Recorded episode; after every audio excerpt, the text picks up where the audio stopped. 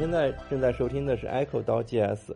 Echo 刀 GS 是一档以编程和技术为主要话题的播客栏目。本期是技术播客月的特别栏目，我是白杨。本期我们邀请了一个嘉宾，叫做自我介绍一下吧。大家好，我叫周云亮，我现在是在读研究生，明年毕业。大家会对我有不同的称呼，可能叫小周，可能叫老周，可能叫亮哥，可能叫云亮，所以。呃，你们可以按照你们喜欢的叫法来称呼我就好。是的，这期呢，我们聊一聊这个关于程序员如何站着把钱挣了这个问题。那什么叫做站了站着把钱挣了呢？可能大家都会有这个不同的想法。那么你们看想到这个题目的话，会怎么想呢？因为这个题目一开始也是 Aston 自己想的嘛，至少这个。表述方式是阿斯顿自己想的。呃，你当时想这个题目的时候是想表达什么呢？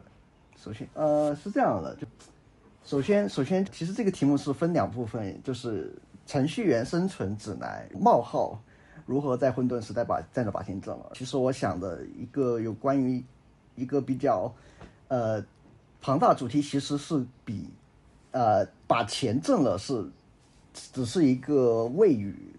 其实更重要的是它的一个定语，就是站着去把钱挣了。因为其实严格意义上来说，在这现在这个时代的话，其实大家挣钱其实反而可能是一个更次要的位置。如何去在这个时代去更好的去生活下来，其实是一个更值得思考的一个事情。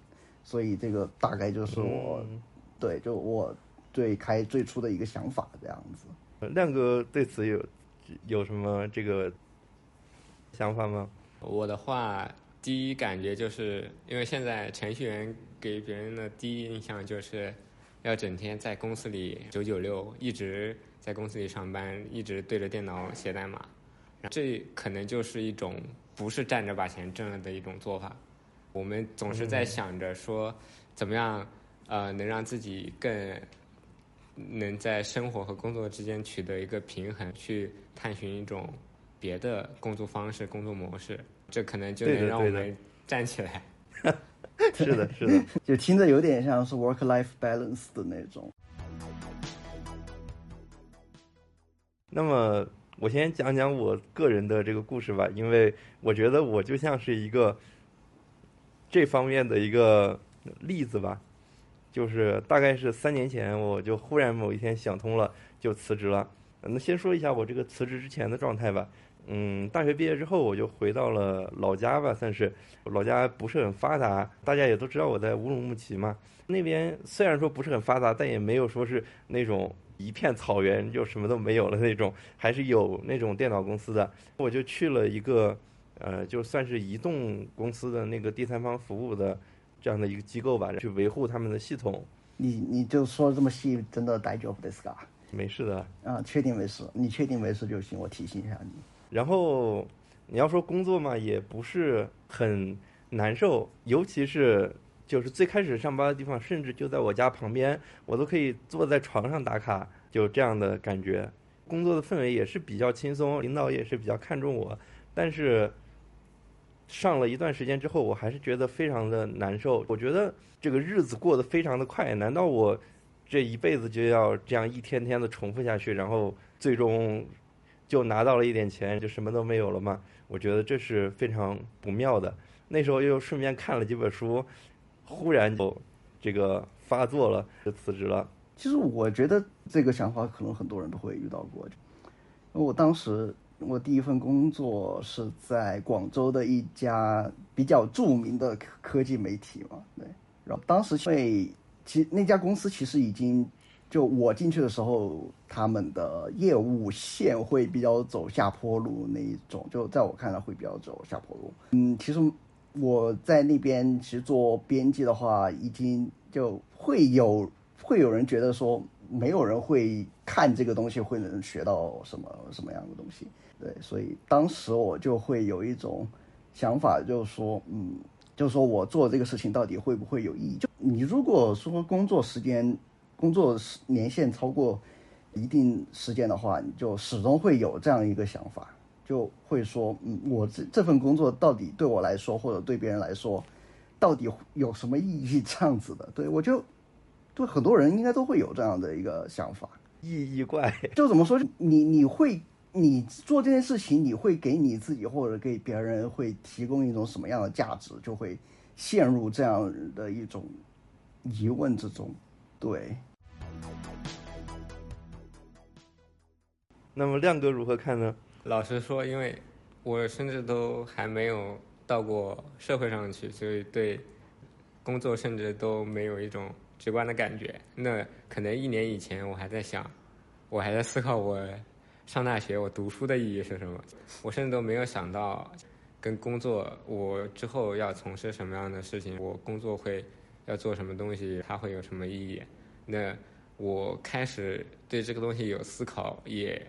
就是我开始，呃，有参加这个实习的这个部分，也算是实习，也算是远程工作的这这段经历，才真正让我开始对就是工作的内容、工作的意义、工作的形式这些，呃，有一点自己的这个思考，也算是才真正开始成长吧。所以你一开始是就做开发那一方面吗？还是？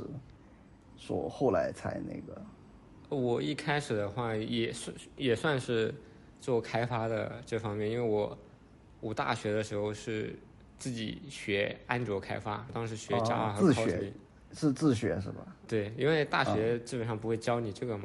我打断一下，我跟阿斯 n 在大学的时候也自己也自己研究过那个安卓开发，我们还做了 RSS 阅读器，我也写过。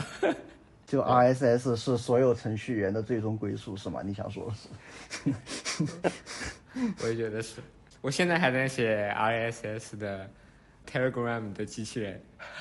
那这个意义的问题，我们可以在之后再讨论。我先把我的故事讲完啊。辞职之后呢，我就想，那我要如何生存下来呢？那当时的想法就是。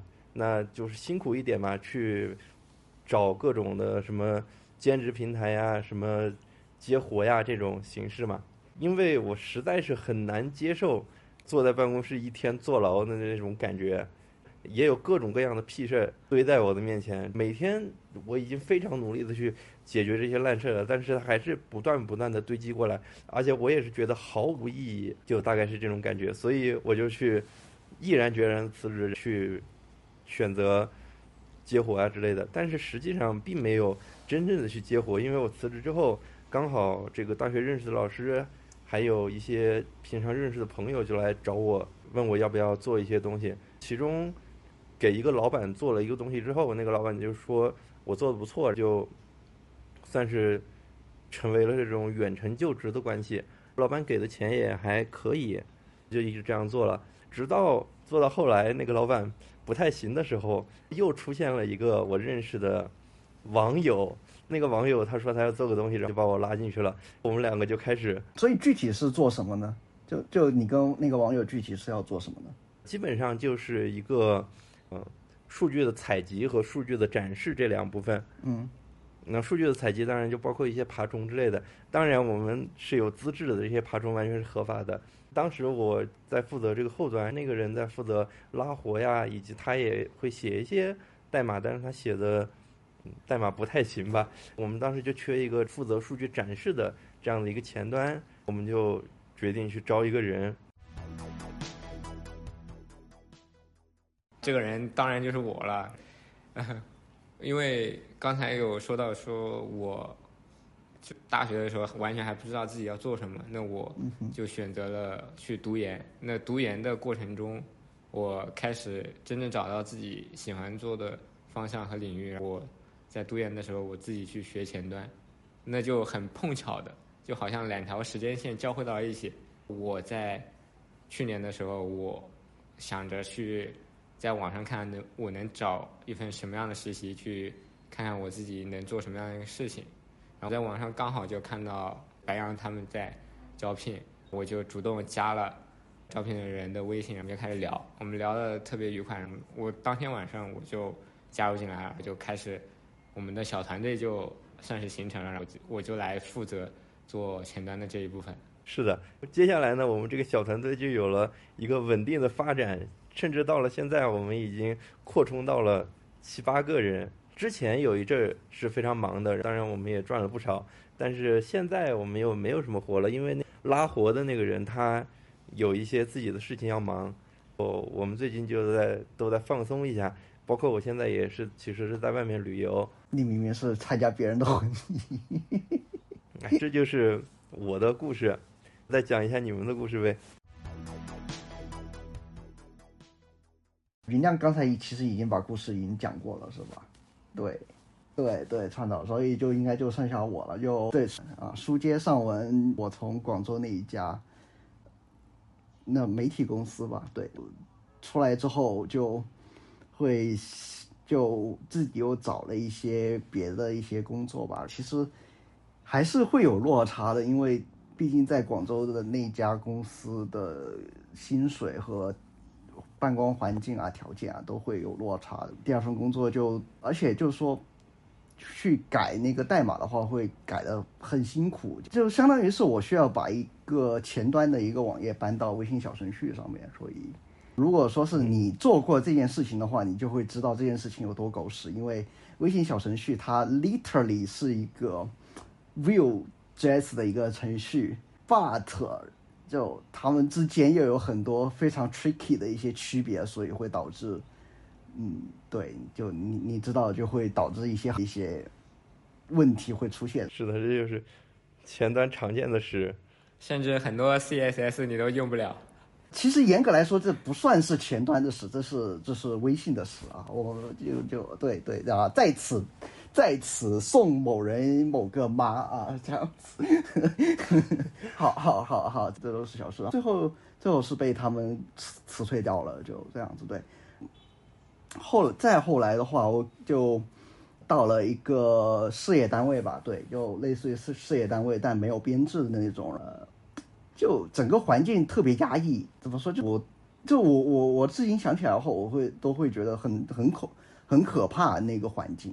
对然后对，所以所以其实我是有了三份工作之后，我才会最后这一份工作，因为最后这一份工作，我就我自己患上了，也不能说患上抑郁症吧，就诊断出来说是有抑郁的一个状态，所以才会决定说，呃，离开离开职场一段时间去继续进修。然后疫情都已经结束完了，就还在这样子进修，就会。稍微有那么一点惆怅吧，对，对，大概就是这样的一个情况。对，那这就是我们三个人的故事。那么刚才我们都提到了一个词，叫做意义。其实我觉得我们三个算是比较少见的这种程序员的感觉，因为我认识的大多数的程序员实际上并没有什么意义啊这样的想法，他们仅仅是简单的。进厂搬砖赚钱这样的赚钱机器，我不知道你们认识的程序员是不是，呃，也是这样呢？我觉得这个事情可能不只是程序员吧，就其实如果严格来说的话，就在怎么说，在九九零年到零零年这一段时间出生的人的话，他会自然而然会有一种想要去，嗯，提升自我的，就怎么说，就是因为因为怎么说？九零年到零零年这一段时间，你出生的话，基本上你是没有经历过很大型的那种历史的比较惨烈的一些事件的，比较动荡的那种时期是没有经历过的。所以，在在我们这群人，就包括我嘛，九零和零零这一段时期出生的人来说，未来永远是充满乐观啊，或者是怎么样的。但其实事实并不是这样的，对。那所以呢？所以你对，所以就是说，大部分人说我哦，我可能需要一份稳定工作。这这件事情，在很多人眼就虽然说大家说啊，其实我不 care 这个，但其实大家大家其实潜意识里面还会想着说，嗯，我可能会，我只要努力工作，我就可以获得一个更好的一个人生这样子。其实这是一个潜移默化的一个过程，这更像是某种。人生经历的差异所造成的一种，呃，这样吧，就可能就跟美国梦会比较像，传统意义上的美国梦会比较像。美国梦它的一个就是说，只要你努力工作，呃，你就会有一个比较怎么说，就会有一个比较 general rich，也不能说 general rich 吧，就你至少可以成为一个中产阶级，然后你会相对来说会过上一个比较好的一个人生。这个翻译到中国的国情就是入职之后，老板给你画大饼。吧，也不能是说是画大饼，其实这其实与其说是某个特定人给你画大饼，不如说是嗯本身大家是没有就你这一代年轻人其实是没有经历过历史上的动荡的。对，其实对于我们来说，我们小时候你能听到的一些历史大事件，中国入 WTO，中国申奥成功，其实其实即使是有那些比较大的动荡，都是类似于说，呃九幺幺这种九幺幺其实已经已经很难对，就在我们认知里面，其实已经很难会觉得说它跟我们有呃多远的距离这样子。但是其实，但你反过来说的话，你现在去看新闻报道或者是怎么样，你天天都能看到战争的一些消息，对，所以。要战争之后又是一些嗯，对经济下行之类的，形势不好啊之类的，所以我会觉得说，我们这一代人正在失去某一种精神上的支柱或者说支撑，这样子。其很大一个原因是，其实我们我们以往信就怎么说，以往确信不疑的某些东西，在某在某种程度上已经被历史的大潮下被冲垮了。对，但是我提的问题是，你怎么看这个很多人疯狂的赚钱这样的赚钱机器的这种行为？就是就是就是说，大家在传统意义上来说，我只要努力，我只要能赚钱，这个世界一定会变得更好这样子。但对，但现在来看，其实这个想法很天真，至至少对我来说，对。那亮哥怎么看呢？从我的视角里来看，我我现在觉得就是说，因为我。不太能接触到那些白羊所形容的那些，我就要拼命赚钱，我每天就要多加班，我多赚钱多养家那种。我我身边其实接触到会比较少一点。我同学他们一般现在是什么样的一个状况？会觉得说更想要更想要就是一个更稳定，对自己来说，呃，能满足自己的特定的基本需求。就好的一份工作，他们比如说，那我的同学他们想法可能是，就算所谓的互联网大厂就愿意要他们，那他们可能很多都不太想要去互联网大厂里面去上班。为什么？因为上班压力会比较大嘛。对，对，太太卷了。他就是我有个朋友，他刚刚从以前我跟他是同事嘛，他后来去了腾讯。后来，后来又回到了原来的这家公司。对我跟他的同事这家公司，因为他会，他跟我说的一个理由就是大厂太卷了。我所以我觉得，从我从我视角里来说，我的同学们大多数都更偏向于，呃，喜欢那种所谓公公务员那种朝九晚五那种平淡生活，因为可能钱不会很多，但是自己的时间会更多一点。就希望自己的时间不要那么多被在公司里被侵占这样子，这倒是让我比较意外，因为我认识的很多程序员，他们都是那种很哪怕能够赚到一点点微薄的钱，但是要投入大量的时间，他们也愿意去干。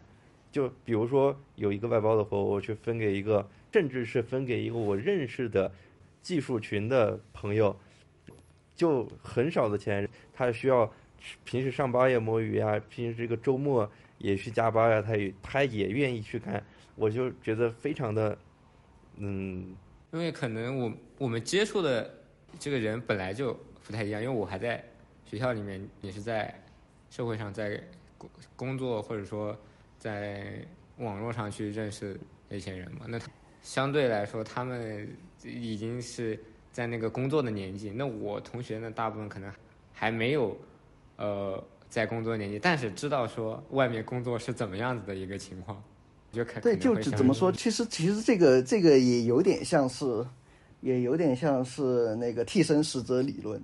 对，就怎么说？你你其实你本身就是比较比较愿意去接受，说我愿意去接受一个我喜欢做，但其实钱没有那么多的一些事情。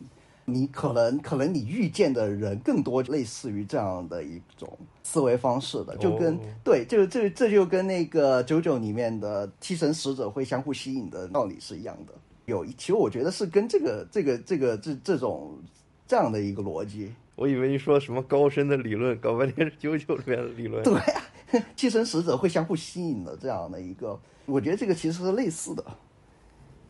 好吗？就我个人来说，我更愿意看到的是那些会追问意义呀、或者是会做自己喜欢想做的事情啊这样的人，我是非常不不喜欢那种赚钱机器的，因为就什么都聊不来，除了赚钱之外，包括技术方面的，也包括什么哲学、文学呀、之类方面的，都没有任何的可以聊得来的地方，就很难以沟通。我觉得这样就很不妙，大概是这种感觉。啊，我我大概能懂你意思。你其实想想说，就说，就说一，就说，如果说一个人只是说完全赚钱，没有别的什么追求的话，你可能他的他的某种程度上来说，他内心是空虚的。我我觉得你是想说这个意思。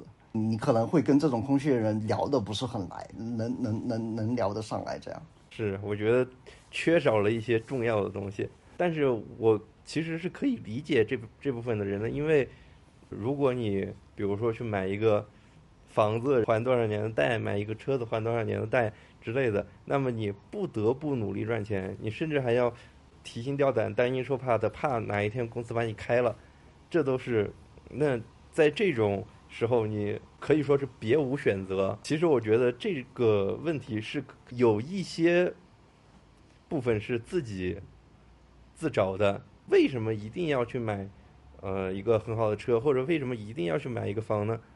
你们怎么想呢？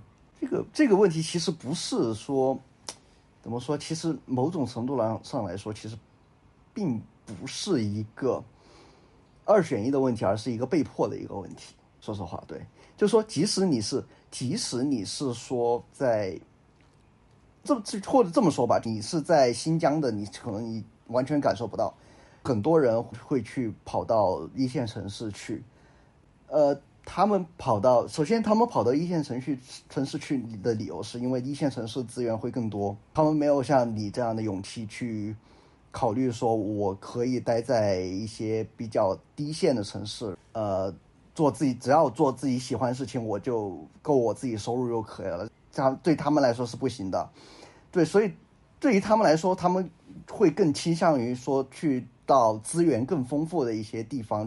一线城市去了，他们那里的本身的生活成本就非常高，你比即使是租房，你的水电费都已经都会比自己叫什么呃自己去买一个房子要买一个房子可能成本会更高。那为什么一定要去所谓的一线城市啊之类的对，地方呢？所以所以所以这就 that's the point。所以就你如果说你需要一个比相对比较好的一个生活条件，或者说我需要一个嗯比较好的一个呃资源的话，那你只能去到北上广深这种一线城市，他没有像你这样的魄力，说我可以在一个比较低线的城市去去生活这样子。我觉得对于大部分来人来说，其实没有这种勇气的。让我说一下，呃，如果把白羊这种就他抛出这个问题，就看成他可以，他有这种魄力去不追求这些所谓物质上的一些东西，那其实那别人追求这样的一个物质上的一个追求，那又有什么问题呢？我觉得好像也没什么问题，那可能就是想啊、拥有一个属于自己的房子，或者说就是想有有一辆属于对，自己其其实也算是某种怎么说，也也也某种程度上来说，你也不能说别人跑到北上广深是有有有什么问题，也不能说白羊说单独说我去一个低线城市有什么问题，这个可能更像是一个个人追求，对。更像是一个个人追求。对，但是我但是我很不能理解的是，如果你去北上广深能够获得很多东西的话，那当然去也是可以的。但是在至少在我这边看来，你去那边好像完全不能获得任何的好处，反而会给你带来无尽的忙碌。怎么说呢？比如说，比如说你去北上广深的话，你相对来说，你可以挑选的公司，可以挑选职位会更多，算是某种，对，就是说，比如说你在你在叫什么？你在新疆或者说比较低线的城市的话，你可能只有当地的一些公司这样子。然后，如果如果你想在北上广深的话，你可能会到一些大厂、大公司，对，或者说你即使不去大公司的话，你可能也会可以到一些，比如像一些科技媒体啊，或者对像类似那种，就会比较你的眼界会比较开阔，你可而且你的可选项会比较多。在我这里理解，就是进大厂的第一目的是因为钱多，是吗？对你，你姑且可以这么理解。那第二目的呢？可以理解为可以学习一些新的嗯技术之类的。或者说，你即使不进大厂的话，你在大城市的选择会更多一些。但是实际上，呃，那你刚才也说到了，很多人是会从这个大厂不愿意啊、当然也有很多人是愿意挤破头的往里进，但是也有一些人会决定，就像你刚才说的，会回到这比较二线的这种工作上你就你就是一个嘛。但其实理论上来说，愿意去到低线城市的，像你一样去到低线城市的人的话，相对来说会是少数。那么你觉得去大厂这些人，他们追求的到底是什么呢？就是钱吗？还是某种眼界？还是吃喝玩乐这种东西？还是什么？怎么说？其实你你要把去大厂和去一线城市这两件事情要分开。首先，你有一个人去一线城市，他不一定要去大厂，这是第一点。第二点，你一个人去到一线城市的话，他更有可能去，他可选项会更多，因为他可以去选择去大厂，也可以去选择说我去一个当地的创业企业等等这样子，都是有可能的。即使说我一定要去大厂的话，那更有可能是说，因为我在大厂会学习到，首先要么就是学习到，呃，一些先进的开发经验啊，不拉不拉那种；要么就是说我会在我的简历上面会有这样一段经历，以后我去，呃，找一个更好的机会的时候会更有把握，这都是有可能的。那我想听听这个亮哥的想法，因为亮哥很快就要弃我们而去了。对我就是那个可能会反很有向逃离，那你是怎么这个考虑的呢？那所以现在的状态是因为我们这边其实没有太多事情可以做，暂且来说的话是事情是不多的。让我对这个长远的感觉来说，就我其实不太能说把这样一个事情已经不是很多的一个工作，再把它变成全职。那这样的话，那就事情就会我觉得这一点是很苍白的。那事情这个东西是可以安排的吗？那对，这个这个其实是一个很很悖论的一个事情，就是说，呃，你你很喜欢写代码，但是如果你把写代码这个事情当做你的事业的话，它就好像变得没有那么有趣了。这是一个很但是我觉得并不是这样。我觉得如果真正的能够让我去写我喜欢的代码的话，我觉得会很开心。对问题是，我要问题是我不得不去写那些狗屎一样的代码，这才会让我觉得不开心。而工作往往是那些狗屎。所以就这个问题，我在工作上写的东西，并不是我想写的东西。这所以这一点就，其实怎么说，就让很多人觉得，对对，换句话说，就是我们刚才说的，我觉得没有意义。让我来接着说吧。你说，嗯，就是这样的，为什么我说，为什么我说，我觉得我现在工作就是能做的事情变少了之后，影响了我，我毕业之后我的一个去向的一个选择呢？那就是，呃，我觉得我现在写的，我现在参加的这个远程工作，我写的代码基本上都是，呃，我愿意去写的，我愿意花时间去写。那么可能是在有事情的时候，我可以一天工作十几个、二十个小时，我都可以这样去写。那没事情我就歇着，我就然后可能还顺便去学一点相关技有意思的新技术，再回来到这个地方，我接着去写。那这个事情本身是我非常愿意去干的一个事情，但是呢，那如果说我把它变成就我要全职了，我开始我要正儿八经的每天就是投入标准的这个时间和精力在这个事情之上，但是我却不太能找得到我自己要付出的地方，我我我投入的点在哪儿？我没什么事情可做，我只能呃这看看那看看，这不是我想看到的事情，因为我我我我不是想要呃单纯的就是说，哎，我很过得很快乐，我的工作很轻松，我然后我简单赚点钱到处玩那种，那这只是其中一部分，那我希望是呃我的工作也是非常有意思，非常我特别想要我想要去做的一部分。那我我在说，我为什么为什么去，我为什么打算先去所谓互联网先去看看呢？那一个是我没有在互联网工作过，我不知道所谓的互联网的工作体验是怎么是怎么样。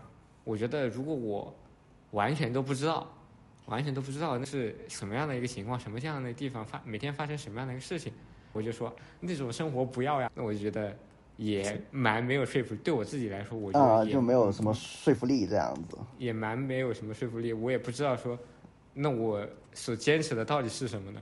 我想，我想去看看。哦那哪怕他和我心里想的有不一样，那我随时再走掉也好啊。我是我我我不我肯定不是那种说，哎呀，我去互联网上班了，啊那我只能待在那儿，我只能是变成螺丝钉，我每天呃不停加班去干活。那不那肯那如果我知道我去的地方百分百是那样的一个地方的话，那我直接就不去了。我就我就是，但现在是我不知道，我不知道那是个什么样的地方，我所以我想去，呃，试看这样子，试试看，我想去认识世界更多一点，我可能才更能知道我自己想要什么，更能明确我自己要做什么东西，这样可能很有道理。对，因为我如果说如果说你我去的是像拼多多那种，你明摆着是是去一天干十二个小时，每周干六天那种，那你也不用去试了，也不用去感受了，因为据我了解的话，美团的话，可能相对于在互联网企业里面还算加班少一点，或者说已经很接近不加班，他是早十，晚上最多到八，可能是七。那我觉得，呃，每周工作五天，那我觉得，哎，好像也还可以，那好像还能接受，好像不是一眼看上去那种就纯纯苦力那种生活。那我觉得就我也愿意去尝试一下所谓的这种北漂生活，自己一个人在北京租个房子，每天上班，在北京这样的生活到底是怎样？因为你真的你完全没有经历过，你其实不太能说服自己说我就不去，就跟就跟那种小孩子小孩子不就不想听爸妈怎么给自己安排的，但是他自己也不知道爸妈给安排的到底是什么样的，也可能会这样。那我希望说，我有了这一段经历之后，那我在完全了解他之后，那我可以。呃，再回过头来看看，我问我问一下我自己，那到底什么样的是我想要？那这个是不是我想要？如果不是，那我马上走掉就好了，我不会亏掉什么，我又不会陷在里面，我觉得是 OK 的。嗯，我。我我有个比较好奇的问题，你们有做过赛博算命吗？就 GPT 算命吗那种，呃不不不是 GPT，就那个 Sixteen Personalities 那个。你说那个那个我也做过，我是 INFP，哦，我我我昨天做过，好像跟你结果是一样的。我觉得好怪。不过我我我我觉得那个其实有点伪科学的意思啊，我只是好奇，突然想起来，好奇问一下。我就觉得这种就选择题，你的你实际在选的时候，你可能心里会不能完全找到自己完全符合的一些印象，或者说你在选的时候，你就会想选一个看起来是自己想要的那种自己的那种感觉，对，就对，这这是第一，第二就是它的结果可能是不稳定的，会这样。对，还有的时候我觉得那个结果是我有的时候可能是 A，有的时候可能是 C 这种感觉。就是这很很难用选择题去衡量了。对，对对，确实就，但那我我我只是单纯的说好奇你们结果是什么，所以对，突然想起来这个事情。对，所以我觉得我觉得这可能跟跟人的个性其实也有关系。其实我想说的是，如果如果说是你你你的个性可能相相对来说是更倾向于说想怎么说就就比较创造性吧，对，就类似于我这种，就你可能就会比较难去长线的去做某种事情。在我辞职那阵，我忽然听到了一个概念，叫做“数字游民”。它其中的啊，当然只是一些其他的播客，具体我已经不记得是什么播客了。那其中的一些话就很戳我吧。大概的意思就是：为什么一定要去公司上班？为什么不能在家里上班？那东西做完不就可以了吗？为什么一定要把大家集中在一起？So so that's the point，就是说。就是说，为什么就是要跟我要我要先确定一件事情，就呃去公司上班这个事情是在网络之前确定下来的一个东西，网络电脑和网络出现之前就确定下来一个东西。首先，最最开始没有没有信息技术的时候，大家其实上班其实都是做体力体力劳动嘛，对，就甚至连文档都没有的时候，大家大家是呃要在一个工厂里面把一个东西从。呃，从流水线里面把 A 这个东西处理成 B 这样子的，对，所以所以大家要在一起，因为因为这样的话可以方便分配你的物流乱七八糟的这些东西，对，才才方便分配嘛。你不可能说把这些东西拿回家了再做，这这第一，对对。对，然后第二就是说，我知道你你的 your point is the second second point，就是说，就是说你现在都已经数字时代了，大家都是。在要做的事情，其实都可以拿回家做。那为为什么我还要在在一起？其实我个人是倾向于说，我们工作还是要在一起的。对我个人倾向，因为其实你你工作如果不在一起的话，你其实沟通的成沟通的成本其实是要增加百分之五十以上。我是觉得，这这个是就虽然我在工作的时候没有经历过远程工作，但是至少我我在读研的前。初期是在网上上课，你跟你的同学和你的教授沟通的时候，你是必须要通过 Zoom 或者或者说邮件这样子，你没有办法去面对面这样子去沟通。我会觉得说，我跟他们的沟通是非常低效的。你你面对面的时候，跟你在线上这样子聊天去沟通的。是完全不一样的一个情境，你你你能获所你能你所能获得的一个信息是是被压缩过的，就有些东西是被损失掉的，这一点是让我觉得远程工作是让我最不可忍的。对，哦，那亮哥怎么想呢？我觉得还是切入角度的问题。为什么会想着说提出李叔刚才那个问题，就是说，哎，我为什么还要去上班？我为什么不能？我既然是可以远程把事情干掉的的情况下，我为什么还要去公司呢？那他提出这个问题的出发角度是他觉得去公司上班这件事让他很不爽，就我不愿意去。那还有一个角度其实是，那有没有一种可能，有人很乐于去在每天现实生活中面对面，或者说让自己的同事就在自己身边去和自己同事面对面的打交流、打交道，来来回回。他是愿意更愿意与人接触的，那这种其实也是有的，或者说，对你们是一个初创团队，你们是个初创团队，你们很热火朝天的，呃，在一起，大家拼了命的想把自己做的东西做得更好，所以大家都紧密的连接在一起。那这种情况下，那嗯，可能远程就不是一个好的选择。那我我先说一下那个人，我听到的那个人的答案啊，基本上刚才阿斯克阿斯克说的。都说到了，呃，之所以会出现这种聚集在一起的情况，是因为以前体力劳动的时候流水线会分配比较方便，现在这个数字时代是完全可以改成远程的。远程之后会带来什么好处和什么坏处呢？那么好处呃坏处刚才阿斯汀也说了，比如说沟通的成本这个低效，以及以及以及你不可能说你会把你的生活和工作分得很清楚，你有可能是二十四小时随时都在工作，这一点让我觉得。很难受，对。还有刚才这个亮哥也说的，就是在远程之后，人与人的比较人情的这种交流就变少了，它就变成一种更机械的形式了。但是其实相对的，这这个东西可以反过来看，它其实提高了效率。包括刚刚才阿斯顿说的降低效率的问题，我觉得是可以通过一些合理的，嗯，比如说文档的规划呀，或者怎么样，能够让。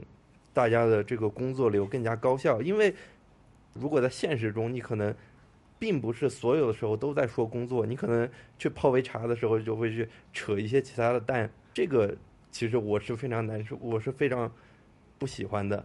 不，不是这个这个不是不是不是这个问题，就是说，呃，怎么说？就是我在第一份工作的时候，其实严格意义上来说，我怎么什么？即使我们是在一起工作，工位其实我们也没有说分隔。有格子的那种格子那种办公桌嘛，就一格一格那种，都是开放式的。所以其实我就很喜欢，我就很喜欢那种有格子的，别人就不要来打扰我。这个这个不是重点，这个不是重点，就大家其实大家都在各自这种埋头在那里打工作嘛。其实如果说如果说没有什么呃很紧要紧的事情的话，我们其实都会通都会发 Slack。虽然说我们都是抬头见的那种，但其实如果说有有什么事的话，我们会优先发 Slack。如果说是我们确定说要再进一步细化细节，我们就可能会约一个会议室到下面去，再重新进行沟通这样子的。你在线上的话，你是没有这样这样的机会的，就没有 face to face 的这样的一个机会的。对，就是所以为什么要 face to face 呢？就 face to face 是一个很我在我的看来是一个很重要的一个点，是说你会有一个面部表情。你会有一个手势，你会可以通过别人的眼神、表情来猜测对方对于你、对方对于你这个的一个态度。这个是你线上会议是完全做不到的，即使你会有一个摄像头。那那为什么要依赖这种隐晦的东西呢？对，就是说有些东西是很难用语言来表达的。你就特别像是中国人，他是很讲究含蓄这样子的。如果说是你失去了这些东西的话，你很难 very price 呃 precisely 去了解到对方的具体想法是什么的。这个在我看来是一个最最不能忍的一个东西。就对，在沟通里面是一个很，我觉得问题就恰恰出现在这里，就是因为这些怎么说非理性的操作降低才会降低效率。那你举一个例子呢？就你，你为什么会你你为你为什么会觉得说，就就比如说像我们我们现在现在是在一个虚拟的一个录音棚里面，虚拟的一个会议室里面去说，其实我没有办法去看到你的表情，我没有办法得知说我说了这些话之后你的想法具体是怎么样的，就说这会给我一种迟滞的一种暗示，就这样迟滞的一种感觉。这个是 face to face 是。这个是只有在 face to face 里面，我才能去得到的一种反馈，就是说我你对我说这些话到底具体是怎么看的？这这一点是对这一这一点是我会觉得说是在人与人沟通中是一个非常重要的一个事情。而不幸的是，我觉得工作它应该是非理性的，甚至非人性的，它就应该是机械的把事情处理好，它不需要这些人的因素。没错，如果说你既然是这样的话，那你和 ChatGPT 有什么区别呢？因为 ChatGPT 不够强呀。对啊，它总会比你强。如果说是你完全把人的那一部分砍掉的话，那你跟 ChatGPT 其实没有任何区别的。我觉得人人人的情感在工作中还是承担很大一部分的。比如说，这个就比如说，你你你会你比如说你在面前，你有一个 A 方案，你有个 B 方案，which you will Need to decide which one is better。就然后，其实你会你会从你会从你自己的角度去判断说哪一个是更好的。这时候你肯定是要需要你的人性去参与到这里面来的。是的，但是大多数的时候其实并不需要。那其实我也非常希望 GPT 能够变得更强，这样也是呃达成我的希望的那个世界的。一步，对，这就很反乌托邦。如果说是，如果说是你把工作，你把所有的人性都去掉，那其实我们没有必要再去追求什么意义了，因为 ChatGPT 已经可以，比如说 AI，我们已经可以把所有的事情都已经弄完了。那那其实工作已经再也没有意义了，因为你再怎么努力工作，你你 AI 永远都可以取代你。那你存在意义是什么呢？你存在是没有意义的。不，恰恰恰恰相反，这就是我最后想说的那个意义。那么，这恰恰就引出了我想说的意义这个问题。我先说我的这个终极的目标吧。嗯哼，我的终极的目标是希望让世界变得更好。那具体要怎么变得更好呢？基本上就是没有所谓的工作，只有所谓的兴趣。什么叫工作？什么叫兴趣呢？我觉得，如果是有一件事情我明明不想去做，但是我不得不去做，这就是工作。但是如果是有一件事情我想去做，这就是兴趣。即使这个事情其实是一样的，但是我的心境不同，他的我对他定义又不同。那么我希望所有的人都去做兴趣，而没有工作。那工作那些真正谁都不愿意去做的事情，由谁来做呢？就由 AI 之类的东西。那么我希望能够达成这样一个世界。我说一下，嗯，我觉得从我的角度来看，李叔刚才定义的工作和兴趣，在我的视角里，呃，我想描述的那份工作，那它是包含兴趣的，那它可能有我不想做的一部分，那它也有我想做的那一部分。其实它这个东西其实是一个泾渭不分明的一个东西。所以我觉得人面对面的这个交流，或者说，呃，大家聚在一起那种，我觉得这个还是很重要的。如果说真的是那种包含兴趣的那种工作的话，而不是只在打工，那只在当螺丝钉的话，那我觉得那就没有必要了，那肯定是没有必要。但是想做的事情，那还是有可能是自己工作一部分的。对，所以所以其实其实刚才白羊说的这个东西，其实有一个最大的一个逻辑谬误，也不能说逻逻辑谬误吧，漏洞吧，就是说兴趣和工作这两个东西，它其实并并不是泾渭分明的一个东西。但是它可以变得分明啊。其实很多时候它并不能。那举个例子，就比如说，那同样是你现在我们在远程工作，那实际上你也可以分得出来说，你要给我们写的爬虫和你自己写的，比如说你的中文编程的 VS Code 的插件，那他们两个怎么怎么该区分呢？那那爬虫就是你百分百就是你认为所谓你定义的工作嘛？那它其实可能你对，比如说你怎么样写出一个优雅的爬虫框架，你对这个事情就是很感兴趣的。那他工那工作和兴趣就划不太开了。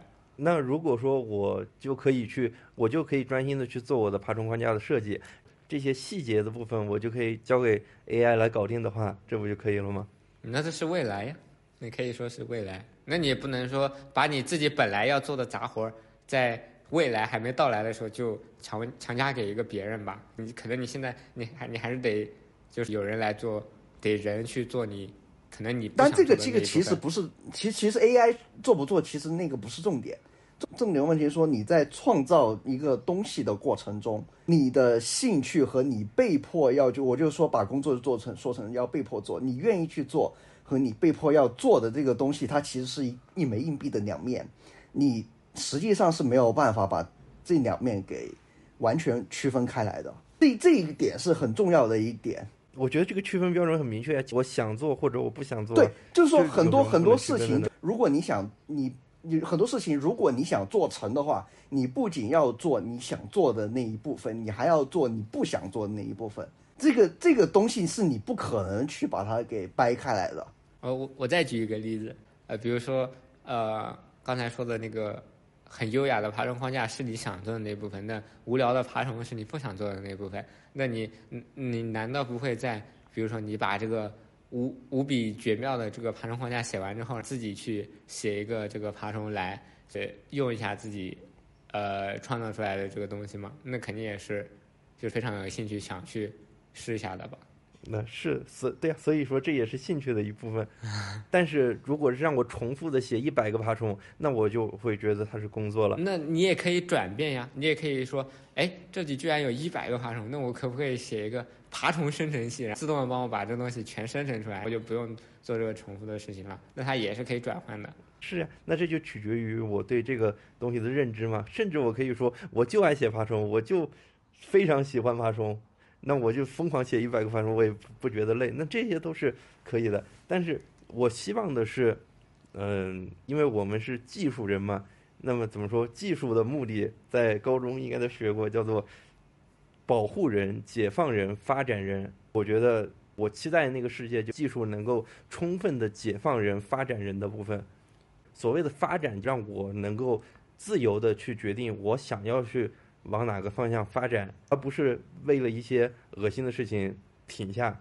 那这个可能就需要，那这个当然是很好，但是那这个事情，这个世界还没到来，我们是首先不是到不到来的问题，首先就是说，我我始终还是那个观点，这个这个东西，就是你你愿意去做的部分和不愿意去做的那个部分，它其实一个硬币的两面。即使技术再发达，那也是不可能说分开的。即使就比如说，你即使技术你能把所有的底层代码搞定，那么你你你再往上走，你永远都会有一个你不不愿意再去做的那一部分出现的。这个并不是技术能解决的，那个更多的可能只能从我们自己内心去解决。说你技术不可能，就说就说这个技术是不可能解决所有的事情的。那至少我们是可以画出一些东西，这些东西其实我可以百分之百的确定，它肯定是不想我我是不想做的。对，但是它它会变成一个硬币的两面嘛？就像我刚才说的，我觉得我们陷到这个话题里了。那总而言之，这是我觉得我的最终的意义，也是我的目标，就是这样。那么我现在做的这一切呢，实际上都是在为着这个目标啊。努力，哪怕只前进了一点点也好。反正我是我会我是会觉得这个目标 nonsense，而且很反乌托邦，我很讨厌。对，其其如果如果如果是让我去评价的话，因为我会觉得说，这个是你你讨厌的那一部分，其实是是你你自己人生的一部分。如果说是你把它剥离出去的话，你人生可能是一个不完整的一个状态。会对。就说，我觉得，这是没有必要，对对对对，确实是没有必要追求到那样的。对，那你你能，那你还能解决？那你能说，哎呀，我不想洗脸刷牙，有没有什么个技术能让我每天都不用洗脸刷牙的呢？没有必要去追这种技术啊，我觉得。这难道不是一种？那如果现在有一种可以不洗脸刷牙的技术，那难道不是一种进步吗？不是，这些关键问题，不是说我讨厌，所以我想把这个外包出去。不是这个问题，对，这其其实问题的本质不是在这儿，问题的本质是说，你不能说因为你讨厌某个事情，你就要去逃避这件事情。不，我并这，我觉得这并不算是逃避，这算是直面问题、战胜问题。那总，我觉得他他意思应该是说，那你总有你战胜不了的。对，就说就说你你你即使去，你即使是把现在这些那些你不愿意去做的事情都外包出去了。那总会出现新的你不愿意去做的事情，这个是技术没有办法去解决的。所以我会觉得说，一个完全你不你不用去做你任何讨厌的事情，这个东西本身就是一个非常反乌托邦的一个想法。但是我觉得，这难道？好那我再说另一个这个想法，就是我刚才想说的这个也并不是说仅针对于我个人，因为其实我看到了太多的不同的人吧，他们都在。或者说，其实每个人都有自己想做的一些事情，即使是我刚才说的赚钱机器，其实他们可能在某些其他的方面也有一些想做的。比如说，有的人会去做音乐，有的人会玩滑板之类的。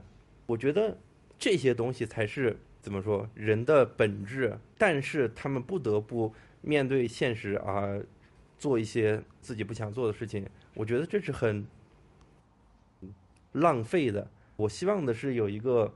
所有人都能够自由发展的世界。那么，作为技术人，我觉得就是我们会更有责任让世界达到这一点。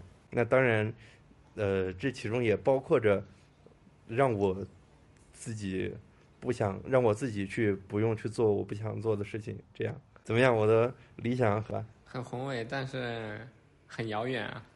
但我我始终还是觉得很反乌托邦。这难道不就是共产主义吗？过了三十岁，你再信共产主义，那你太幼稚了。但现在你看，现在也没有共产主义啊。对呀，现在是现在是没有，但是现在没有，所以才需要我们努力去创造啊。所以怎么说，就是那更抽象了，不那么具体了。对，这是一个很形而上学的一个话题。其实这个话题已经远远超过了我们。原本设定的这样的一个对跑偏了话题框架，对，其实我们我们我们这一期整整一个其实已经远远脱离了我们原本想要说的那种话题框架，已经变成一个很单纯的一个很形而上的一个呃哲学问题了。其实已经好，那么你们认为的意义是什么呢？总之，这是我的这个想法。那你你们觉得啊，你们做这个？做到什么程度，或者说做了什么事情之后，你们会觉得你们所做的东西是有意义的呢？或者这样，我我可能会再说一些比较跑题的一个事情，但可能会比较相关。就如呃，就比如说像是嗯 P 五 S 就 Pe Persona Five 呃 Scramble 就是呃 P 五的那个无双的一个游戏嘛，它其实里面内设了一个故事一个框架，大概框架就是说会有一个语音助手。聊天助手嘛，你问他说啊，我今天吃什么好，他就会给你丢出来一个答案，你只需要跟着这个答案去去做你自己规划你自己每天的一个事情就可以了。我会始终想问说，我我始终会有一个问题，就说这个真的是我们想要的吗？我觉得这是放弃思考的表现。对，其实就说你去说，我我把我不想做的东西外包出去，这个其实在我看来跟这个是没有任何区别的。我觉得这是有区别的。我不想做的东西的另一面是我想做的东西，就意味着我在独立的想要去做某些事情，只是被另一些事情绊住了。对，对，That's the point。你如果你把把这个东西 meta 上去来看的话，我想做我想做的事情，但我不想做选择。我想我想直接就吃，但我不想做选择，那岂不就是逃避选择？对，逃避选择是不对的。对，这是不就是那个 AI 在做的事情吗？你你其实你不想做的事情，你永远都会有你不想做的那个事情。我不想思考，我不想去做。我比如说我我我我不想去上班，我我不想去赚钱。我明白你的意思，对吧？是的，你不想，我觉得不想去上班，不想去赚钱，这两点其实是很正常的，因为。其实没有任何的规定说我一定要去赚钱。如果你有某种，比如说你有一个神奇的道具，可以不断的变出食物来，那么你就可以不用去上班。但是跑题了。总而言之，我想我知道你想说的就是那种消极的，呃情况。我什么都不想做，嗯，最极端的情况就是我就想在床上躺着，我就希望，呃，别人就给我来喂饭这样的感觉。但是我觉得这是，呃，这种情况是不存在的，因为怎么说？就比如说，我现在就让你在床上躺着，你就一直躺，你躺两个月之后，你还想躺吗？我觉得是，嗯，是不太可能的。人一旦到了某种程度之后，他自然的就会去想要做一些事情，而这些事情通常都是有价值的。总而言之呢，我想说的就是所谓的。站着把钱挣了，他其实在我至少在我这里看来，就是去做我觉得有意义的事情，这样的一种感觉吧。但是意义其实对每个人都是不同的。看起来阿斯顿就很不喜欢我喜欢的这种意义。那么我想问一下，你们对这个意义要怎么看呢？你们觉得做什么事情是有意义的呢？因为我觉得每个人可能。想追求的、想做的，都可能都会很不一样嘛。那从我自己的角度来说的话，我会想着说，呃，我今天脑子里冒出来什么想法，我就去做什么事情。我遇到什么需要处理的事情，我就把它处理掉。是不太希望我要去做那些。我今天我知道我要做什么，我明天我知道我做什么，我知道后面。我哪一天领工资，我哪一天上班，哪一天下班，那这种就不太是我想要去达到的一种状态吧。那我更，因为我在研究生的阶段，我开始找到自己就是喜欢做的这个编程的这个领域，我开始从事前端，我开始接触开源，我的生活就变成了说，嗯，我今天。可能我在，呃，我们这边项目里面去写一点代码，我突然发现它这个上游这个库好像有点问题，就把它代码拿出来读一读，然后去想一下这问题该怎么修。可能我我的工作就完全跑偏了，我就开始去做上游的事情，去学习，去学我应该需要学到的东西来解决这个问题。我就直到我把这个问题。解决，或者说我知道这个我可能暂时解决不了，呃，我就再返回回来去做下一个会让我觉得很有意思、我很想要去做的一个事情。是兴趣驱动吗？对，就是这样的一个想法。我可能可能我会很快的抛，很快的开一个坑，呃，如果发现它不是我想要的那个样子，可能这个坑就就填不掉了。但我还是会倾向于去做这样的事情，让我自己真正我想要去做的一个事情。那他可能可能有时候会觉得，哎，这还挺无聊的，嗯，修 bug 嘛，或者说写一个新的功能嘛，那你就觉得说这个事情好像挺无聊的，是一个蛮机械化的一个事情。但是，呃，沉浸在其中的我，可能就并不会这么觉得，我并不会觉得说，哎，这太累了。那因为，呃，从这个事情，如果你把它从换一个视角换成一个别人，你怎么每天都在折腾这个呀？你每天怎么就在呃对着你的电脑去写你的那点破代码呢？那别人可能会觉得你应该去多尝试一点别的事情，应该去旅旅游，去做一点，去出去看看，出去转转。那可能我会在某个阶段，我就说，哎呀，够了，我现在暂时不想写代码，那我可能就会想。我去做另一个别的事情，我想做的一个事情，我可能想，嗯，出去散散步，或者说，嗯，去出去吃一顿火锅。那我随时我就有这个能力去做这样的事情。那这个就是我理想的一个未来的一个状态吧。那我不太希望我被绑在一个绑在一个我一直要做的一个事情上面。那所以这也就是。我一直觉得数字游民这个点很戳我的一个感觉，就是我特别，我觉得数字游民这个概念其实蛮符合我理想中的一个情况，但就它可能，可能也不是，我会马上转变成那种状态，因为我说过我其实接触的东西还太少了，我是我没有接触过，可能我会不喜欢的那些东西。我可能还甚至都不太好有一个能准确评价的一个基础吧，所以我还是想继续尝试一些各种各样的一个事情。理解理解，阿斯呢？你觉得你想要的未来的生活吧是怎么样的呢？怎么说？直到我直到这一期差不多聊完了之后，其实我觉得我蛮不适合这个题目的，说实话，对。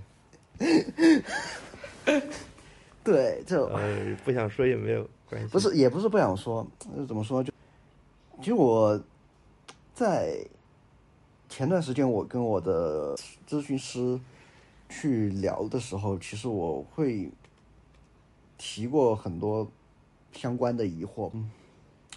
我会，我会跟他说，就我我我我我会说说，我既想说我有一份。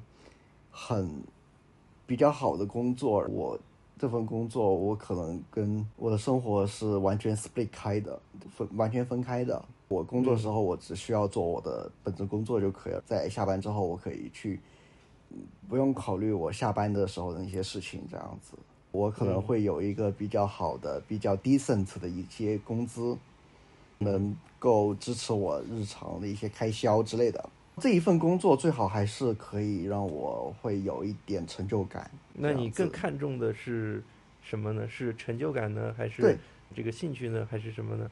我更看重的是，我真的值得，我真的值得这样的机会吗？就对，当时我跟我的治疗师说完这些的时候，他说：“对，没错，每个人其实都会有这样的一个追求。”追求自我的提升，追求一个好的工资，追求说，我可能就就追求所有很多样的东西吧。然后，其实你乍听上去就像是一个既要又要，我我既鱼和熊掌都都想要的一个故事，听上去很不合理，但其实那个恰恰就是大家都想要的一个东西。你不能说人很贪心，因为他事实就是说。每个人确实都想追求这样的东西，但其实这样的机会更多的像是一个可遇不可求的一个方式。数字游民这个事情，其实听上去是一个听上去很美好的一个事情，但其实它所要付出的东西是你要你你所想象中的十倍或者百倍。就比如说，嗯，你很有可能要去自己去。当自己的老板，要去管理自己的资金了，你需要保证一定的现现金流，你需要去保证你的员工、你自己的一个生活温饱。如果你没有去做过老板的话，你很难去想清楚说这些东西是有多困难的。所以，我非常理解，我其实是非常理解你说的这些。其我在嗯，我现在是选择的辞职自己干这条路嘛。我其实并不是那么傻兮兮的觉得啊，这个比较轻松，我就这么干。我其实也是考虑了非常多的，可能我平时也不怎么表现出来吧。但是怎么说呢？我觉得当时有一本书也给了我很大的这个激励吧。最后我的答案就是。遇到问题就去面对问题，解决问题，我追求自我实现，大概是这种感觉。对，你的你的自我实现 point 到底在哪儿？其实我自己都没有摸清楚那个 point 到底在哪儿。我我追求自我实现，就我刚才说的，简单的说，我希望能够让大家变得更好，而不仅仅是我变得更好。对，这是一个你如何去对，就其实其实这 that's the point，就是如何你如何去量化。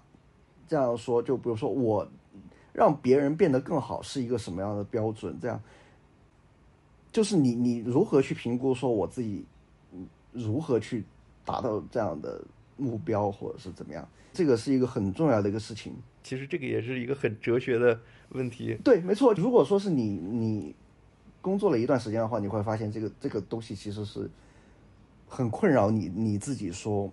我如何去让我自己的内驱力会有一个很大的一个提升？对，或者这么说吧，你你如果说你经历过一段时期，说你自己整个人是一个非常低落的那一段时期，对你，比如说你你是一个很低落时期的话，你嗯，你其实你很难去抓到说我要一个很具体的一个，无论是一个很具体目标，还是一个很。那什么目标？其实你很难抓得住。对对对，是的，对。其实有一阵你应该是知道的，我有一阵非常的难受，我也跟你聊过，你可能也应该记得吧？你还推荐了一个小伙伴给我聊。那一阵时期，我是非常非常非常难受的。怎么说呢？那工作那阵时间吧，感觉是啊，天天去打卡上班，虽然也没有什么太难受点吧，但是啊，钱也不是钱也挺多的，就感觉就。行尸走肉一般的生活，这个是我非常难以接受的。那段时间我就非常非常难受。没错。之后我就看了，之后我就看了很多书。我最终我从书上得到的结论是：少关心自己，多关心别人。那我觉得你可以通过叫什么？你可以通过说我自己看你自己看书或者什么呀，就走出来的话，我觉得其实你要怎么，你还算蛮幸运的。我是觉得，对，因为。怎么说，也还没有，还没有到，还没有荡到像我我我我这种程度。对，就如如果说是你真的经历过人生完全没有光亮的那一段时期的话，是，其实我我我觉得我是，我觉得多少我是能理解的。虽然我没哦没，that's that's fine。所以我怎么说就，其实我把那本书也推荐给了亮哥，亮哥也谈一下感受呗。什么？就把书名说一下可以吗？老说书，书名就是《被讨厌的勇气》。嗯，推他推给我的就，我印象最深的就只有这一本了。我自己觉得是我从那本书里面，其实知道了很多，对我我之前所可能就不是这么想的一个。比如说它里面，我到现在来说，我印象还比较深的就是他关于他举的一个例子，说呃一个。一个年呃一个环境下长大的一个孩子，他自己就会变得内向。别人一说呢，我从小是多么多么的不幸，我的家庭是怎么怎么样，导致我现在变成这个样子。他说那个所谓阿德勒，他的观点就说，不要这种想法是错误的，不要说这种因果论，我们应该从所谓的目的论来分析这个事情。那实际上是他是因为不想要再和其他人接触，他。所以才，呃，把自己变得内向。他用着自己小的时候家庭的这个不和睦作为这个理由，让自己沉浸在内向的这个环境里，然后不肯做出改变。那实际上是他是在用这个东西作为自己的一个支撑，他不愿意做改变的一个支撑。我觉得这个其实还蛮能呃直击到我的一个想法。就我有时候就会把自己做的不好的一个事情，自己老是在呃在回想过去怎么怎么样，当时是一个什么什么样的情况，我我在想那造成这个事情到底是什么样的一个原因呢？就会呃老是陷在里面，走不出来那种感觉。但其实这个是蛮残酷的，尤其是对于嗯嗯，要承承认自己有问题，或者说要直面问题，是很困难的。所以这是需要勇气吗？所以其实怎么说，就是怎么说，最后最后我如果说一定要给这一段经历做一个，就我自己那一段经历做一个总结的话，嗯其实对我来说，可能追求意义可能是没有意义最没有意义的一件事情。很很哲理呢，因为其实怎么说，就是所有的东西，其实如果说我最近就听到的这样一句话，就所有的事情如果归到最终都是变得熵增的话，变就这所有东西都归到最后都是熵增的结果，又是归于归于灰尘，呃，归于热寂，呃热寂之后热寂的话，那么其实更有意义的是过程本身。呃我们肯定是不能给事情找意义的，这对这肯定是的。我们要什么？Follow your heart，heart，就是你要 你要遵循自己内心吧，可能对，就对，所以这个可能是一个很形而上的一个东西，但我不知道我有没有说清楚，但我会觉得说，你一定不能把结果看的或者意义看得很重要，你对。更多的去说这个过程对你来说是怎么样的。对，这个应该是，如果一定要给今天的所有的话题做一个总结的话，我我可能会这样总结，就是说，过程永远是比最终的结果是要有意义的多的。不管说这个东西是让你，这个过程是你学到了什么东西，或者说这个过程里面你真的开了眼界，那其实都对你来说都是一种促进。是我我一直认同这个观点，因为我是从这个观点，甚至我觉得我从这个观点还得到了收益。因为我是怎么想的呢？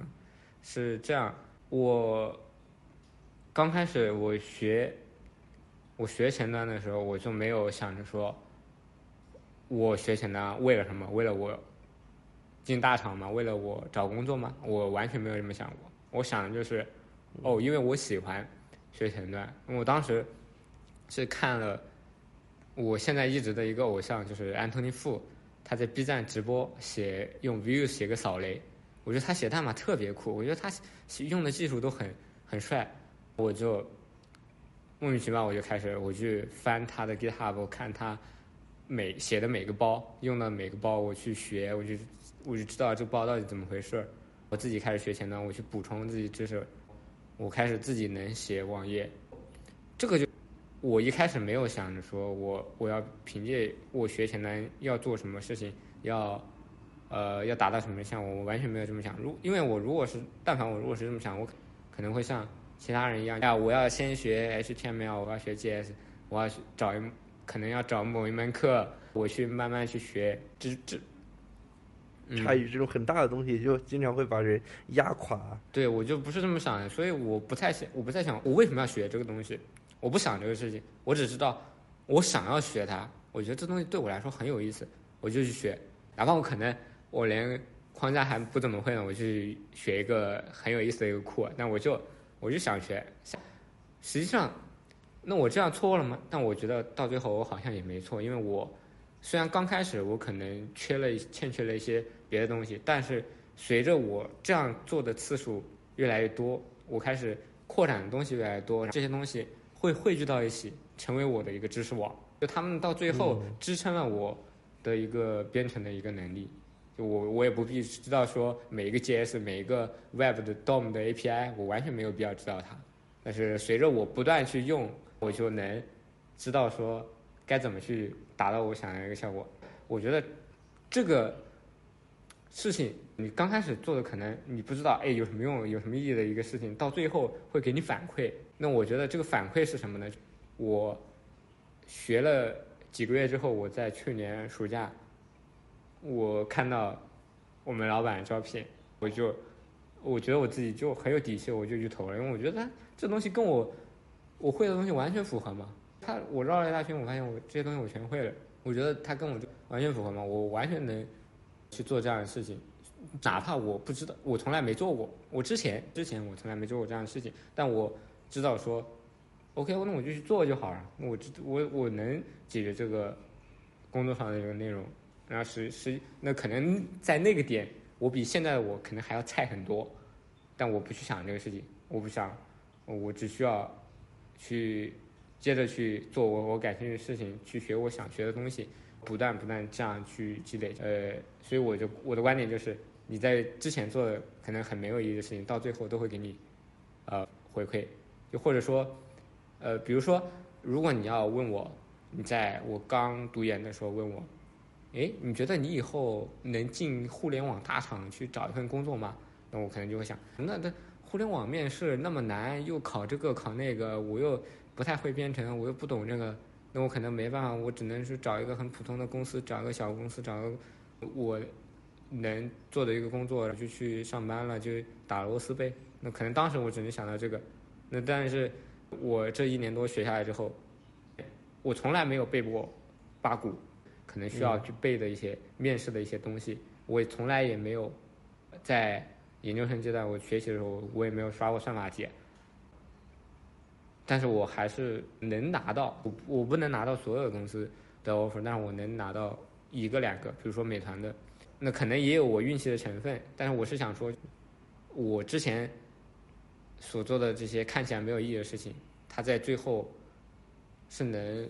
可能你不知道怎么，他就冒出来，他说他给你带来的一个收益，他总会，呃，你之前所付出的东西，你所愿意花时间、花精力投入的一个事情，他会给你反馈的。他可能可能有的时候早一点，可能有时候晚一点，但他绝不是说会在可能在别人群里，这有什么用？